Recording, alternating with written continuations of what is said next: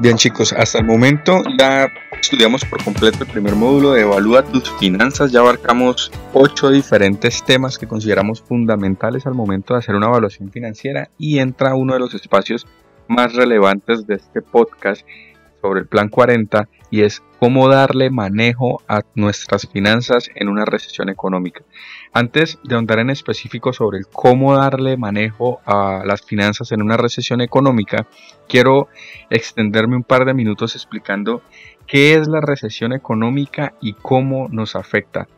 Al escuchar la palabra recesión es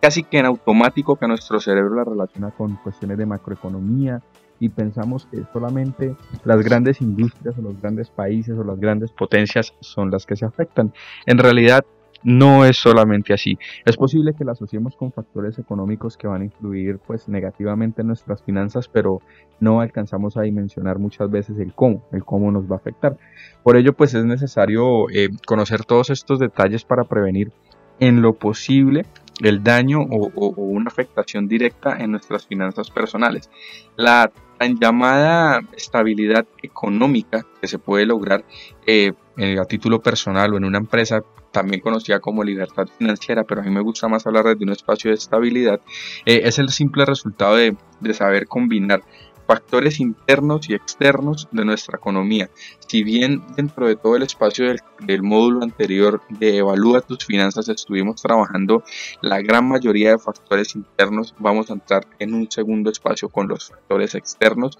que van a afectar nuestra economía.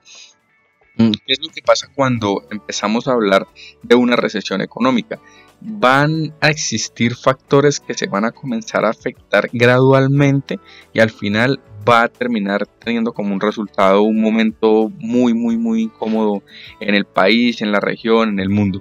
¿Qué va a comenzar a pasar? Los factores negativos más relevantes va a ser el desabasto de alimentos, es una de las variables que más se comienza a ver. Eh, el tema de materias primas para las empresas empieza a ser muy complejo, dificultades de acceso a tecnologías o equipos, supervisiones inadecuadas, eh, aranceles elevados, excepto pues ahorita la situación puntual que está viviendo el mundo con el COVID-19, que la mayoría de países para los insumos médicos tumbó las barreras arancelarias y tumbó las barreras de impuestos, eso ya es algo muy ganador que permite pues empezar a tumbar algún paradigma o alguno de las de las variables que más se afectan cuando hablamos de recesión económica, pero las medidas que más impactan a la economía de un país eh, es el despido o la reducción de la fuerza laboral. Esa es una de las más complejas de manejar y que de una u otra manera el balance entre el estilo de vida y entre el ingreso que está teniendo pues cada uno de nosotros como personas comienza a, no ser pues tan, tan equilibrado financieramente hablando.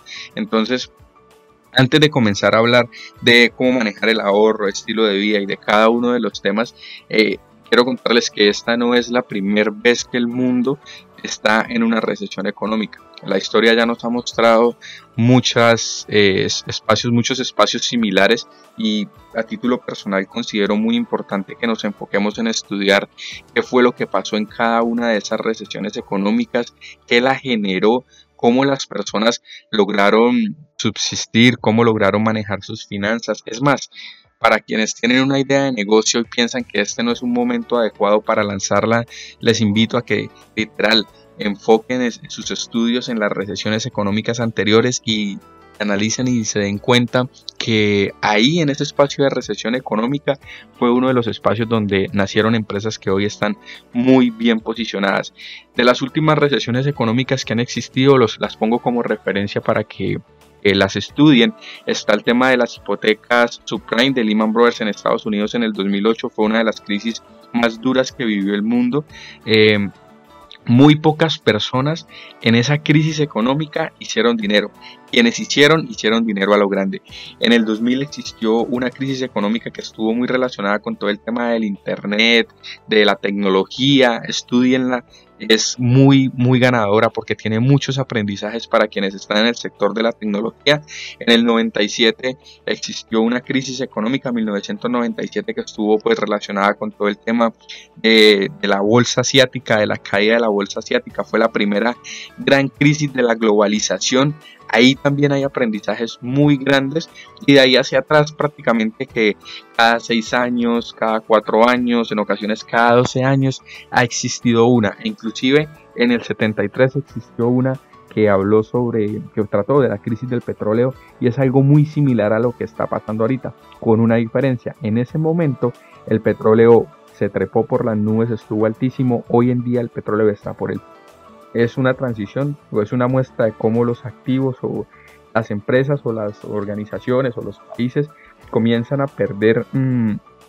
su principal foco o su principal forma de funcionar. Ahora, entrando en el espacio del ahorro, aquí, ante una recesión económica, es donde nosotros decimos, o la gran pregunta, ¿no? ¿Y por qué no ahorré? ¿Y por qué no tuve presente durante el último año ahorrar el 10% de mis ingresos o el 5% de mis ingresos? ¿Por qué no lo dejé quieto en un fondo de emergencia? ¿Por qué no hice esto? ¿Por qué no hice aquello? ¿Por qué no hice lo otro? Sí, lo sé, en ocasiones es difícil ahorrar dinero, en ocasiones es difícil comenzar a hacerlo. ¿Por qué? Porque hay un paradigma mental o hay una creencia limitante, porque de veras que nos limita bastante, de pensar que si ahorro 500 pesos o 1000 pesos todos los días es muy poco y al final del año tendré muy poco y les aseguro que nunca se va a tratar de la cantidad que ahorramos, sino más bien del hábito, ¿sí? Em, la vida o el universo o Dios en lo que ustedes elijan crear respetando toda creencia siempre nos va a permitir a nosotros mostrarles buenos administradores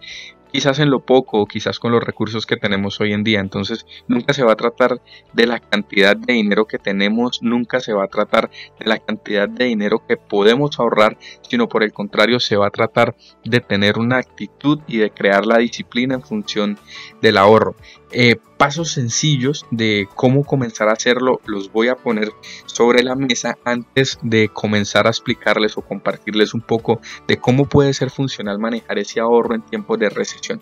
¿Cómo podemos comenzar a ahorrar? El consejo o la premisa prácticamente de todo este espacio financiero y de todo este espacio de podcast y de todo el contenido que estamos creando a diario es tener información. El primer paso es tener un registro de gastos porque un registro de gastos, el simplemente hecho de tenerlo nos va a permitir a nosotros generar conciencia y conocer a detalle en qué estamos gastando nuestro dinero, qué estamos haciendo con nuestro dinero, en dónde podemos comenzar a ahorrar. Porque ahorrar no solamente se trata de poner un par de monedas en un chanchito, en una alcancía, sino por el contrario se trata de, tomar los gastos y en lo posible, sin afectar nuestro estilo de vida o haciendo un poco de sacrificio, empezar a ponerlos en un espacio totalmente diferente. Mm, no sirve de nada, con esto, no sirve de nada ahorrar sin tener un presupuesto y un propósito. Entonces la idea de, de, tener un ahorro, yo creo que una de las metas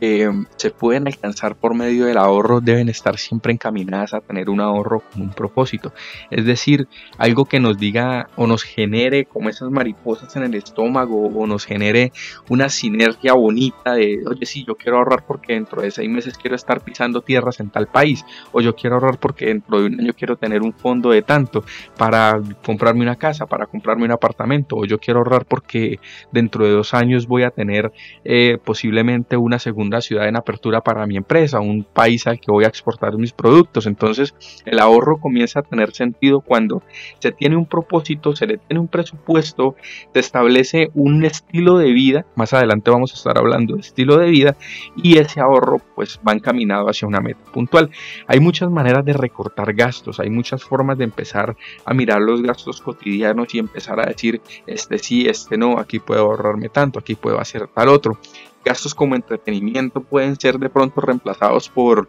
eventos gratuitos o de bajo costo. Gastos como suscripciones o membresías pueden ser reducidos, eh, por ejemplo, si con mi núcleo familiar eh, pagamos una sola suscripción por todo. estoy inventando ideas en este momento al, grabar este podcast. Eh, quizás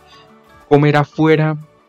sí nos genera una satisfacción, pero nos puede permitir a nosotros ahorrar si de pronto decimos, hey, no quiero ir con mis amigos a comer a tal restaurante hoy, sino por el contrario, quiero sentarme e invitarlos a cenar a mi casa y yo les cocino, por ejemplo. Es, un espacio simplemente de reflexión y como decimos nosotros desde un ámbito de coaching, eh, cómo podemos lograr, lograr ambas cosas al tiempo, cómo podemos lograr más con menos recursos o cómo podemos exprimir al máximo los recursos que nosotros tenemos. Eso es fundamental, ¿sí? Mm, siempre encuentro una buena actitud hacia el ahorro cuando las personas se enfocan en definir sus prioridades. Cuando el ahorro es una prioridad dentro de, dentro de mi vida financiera, mm, fácilmente yo ya sé que tengo que tener un mayor impacto o tengo que eh, dedicarle tiempo y energía a mi ahorro y eso hace que en mi mente yo ya tenga eso establecido como una prioridad. Pero cuando algo en nuestra vida no es una prioridad y no aplica solamente para el ahorro, no le vamos a prestar para nada atención.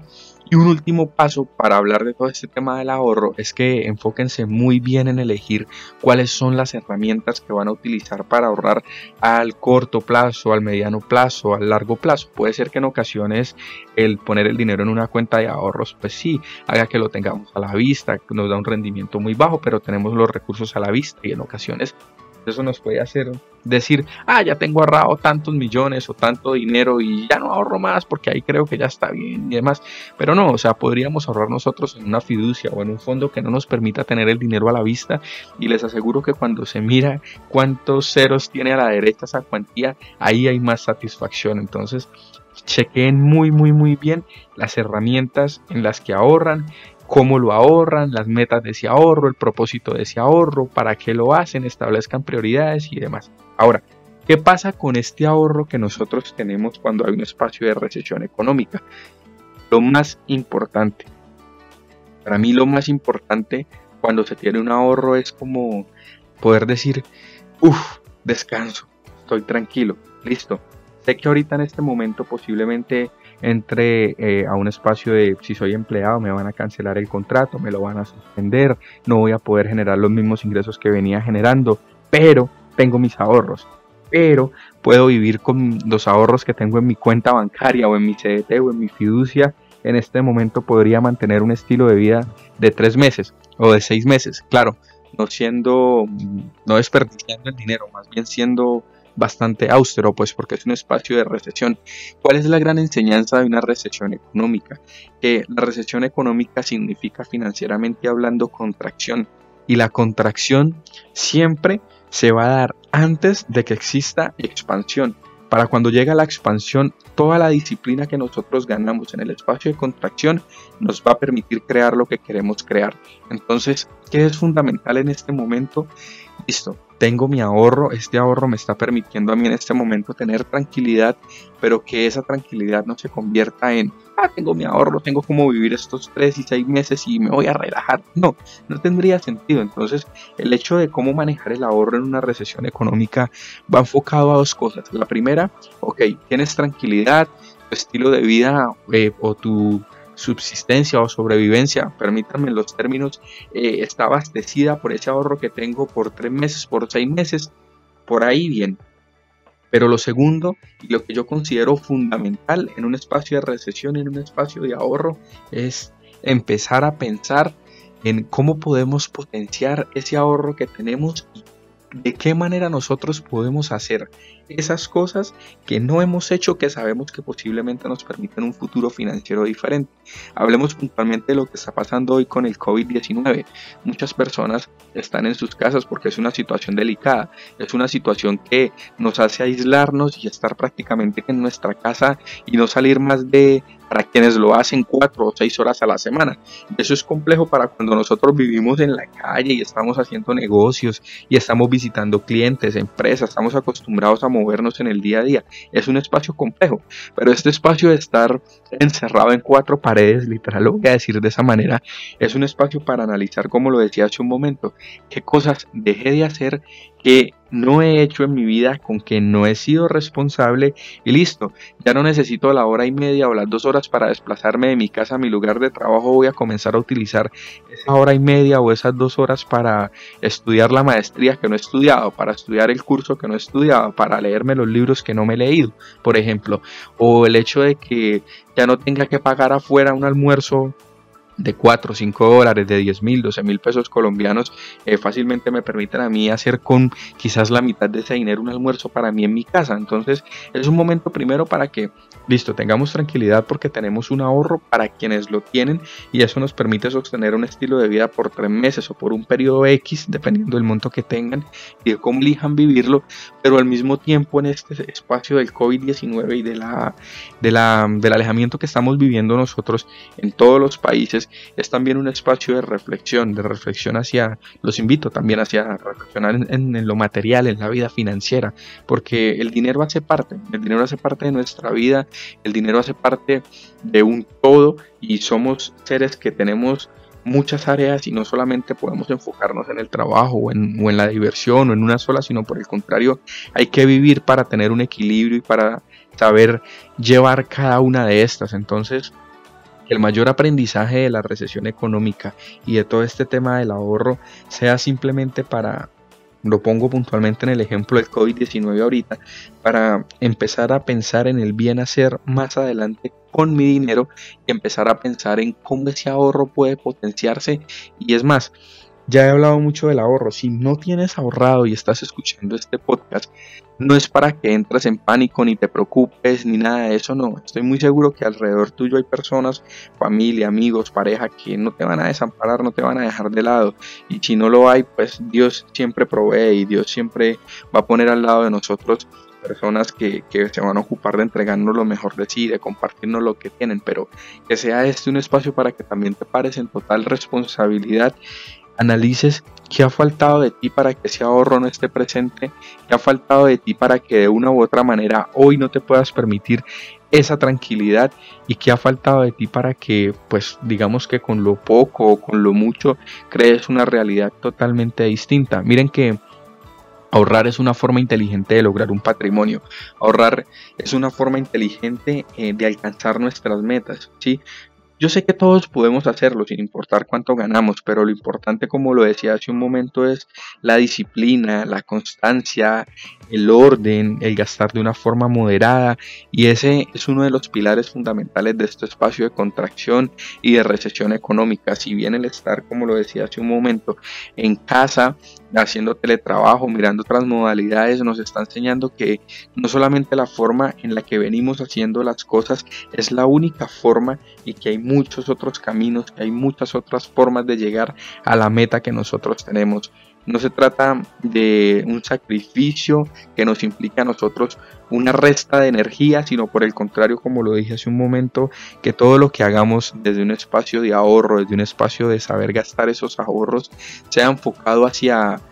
el propósito y sea enfocado hacia algo que nos haga sentir a nosotros muy optimistas de lo que va a venir en el futuro. Ahora, el hecho de que tomemos los ahorros o el fondo de emergencia para estos tiempos de crisis o de recesión, que yo sé que pues obviamente eh, existirá una posibilidad de que ese fondo de emergencia o ese ahorro hubiesen nacido con este propósito, yo sé que sí, se, se trata de que en este preciso momento llevemos cuenta de cuánto estamos sacando de ese fondo o de ese ahorro y en función de ese fondo o de ese ahorro nos responsabilicemos más adelante para quizás por uno o dos meses pasada toda esta situación, mantengamos el mismo estilo de vida que veníamos manejando estando en la recesión y logremos compensar de una manera muy corta o muy inmediata todos los recursos que utilizamos para saber vivir en esta etapa de recesión económica con nuestros ahorros.